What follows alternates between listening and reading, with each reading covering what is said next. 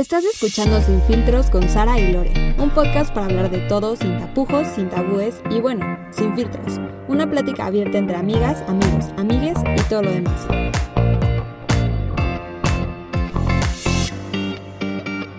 Hola, yo soy Lore y esto es Sin Filtros. Como podrán escuchar, este es un episodio diferente. En él solo me van a escuchar a mí. Lo siento, fans de Sara, esperen al próximo. Hoy quiero hablarles de amor. Y sé que este es un tema del que Sara y yo hablamos un montón. Pero hoy quiero hablarles un poco más de mi experiencia con la vida romántica. He pasado los últimos 23 años de mi vida buscando a la persona perfecta, la que lo cambiaría todo, la que me daría las respuestas y me haría sentir completa. Que cuando estuviéramos juntos todo estaría bien. Esa que cuando tu mano toca su mano sientes chispas y cuando piensas en ella sientes mariposas en la panza, Chance, leí mucho a Nicholas Sparks cuando era chiquita. Pero me la creí. Viendo a personas en relaciones sentía que su vida era mejor que la mía. Que tenía más sentido. Y pensaba en todas esas películas y libros que hablan del amor.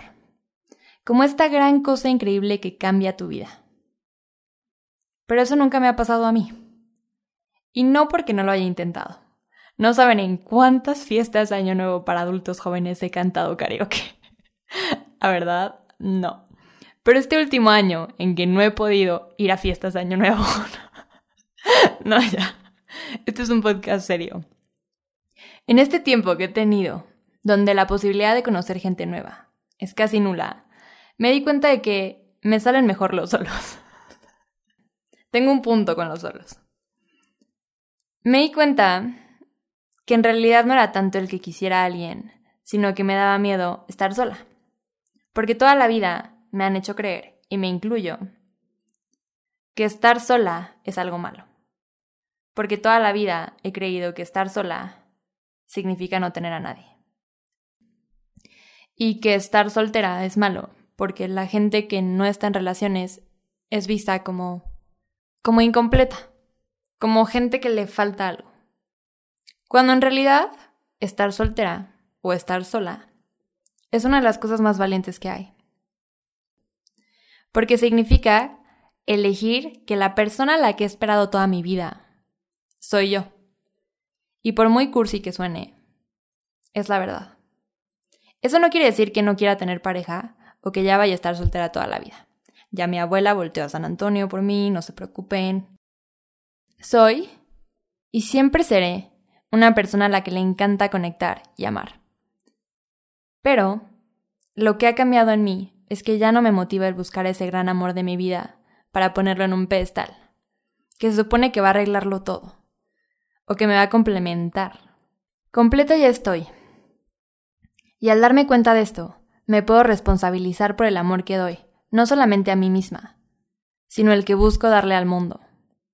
Cuando esté con alguien quiero estar con esa persona no para ser el centro del universo de la otra persona, no para complementar todas las partes que la otra persona no tiene, no. Simplemente para caminar juntos, juntas, juntes. Me he dado cuenta de que muchas veces estamos con alguien porque nos da miedo estar solas, solos, soles. Y aceptamos relaciones pasables porque no vemos más allá. Y por experiencia propia puedo decir que estar con alguien por estar no es un sentimiento que me guste tener. Desde entonces, cada vez que voy a entrar a una relación, e incluso con mis amistades, me pregunto, ¿es esto lo que quiero o es lo que necesito? ¿Esta relación solo se siente bien o nos hace bien? ¿Estoy con esta persona por quién es o por lo que me da? ¿O por lo que me hace sentir? Desde entonces, mis relaciones son mucho más sanas. ¿Esto significa que ya todo es perfecto y nunca hay problemas? Sí. ¿A verdad? No. Los humanos somos seres muy complejos y siempre va a haber complicaciones. Pero ante esas complicaciones he descubierto que la mejor solución es la honestidad. ¿Es esta la única manera o la mejor manera de empezar una relación? No lo sé. Solo sé que quiero que la gente que me rodea esté ahí porque nos hacemos bien. Y también sé que no puedo pasar toda la vida esperando vivir un amor de novela. He leído suficientes como para saber que no quiero perderme las aventuras de la vida por esperar al príncipe o la princesa que llegue y lo arregle todo.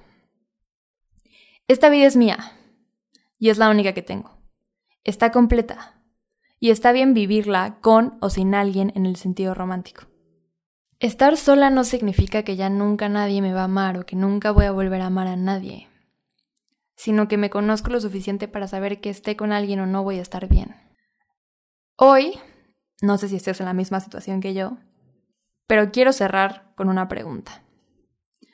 ¿Eres lo suficientemente valiente como para estar sola? Acabas de escuchar Sin Filtros con Sara y Lore. Recuerda mandarnos tus preguntas, temas de los que quieras hablar y seguirnos en nuestras redes para mucho contenido extra. Encuéntranos como Sin Filtros en Spotify, Apple Music y Pinecast y en Instagram como sinfiltros.podcast.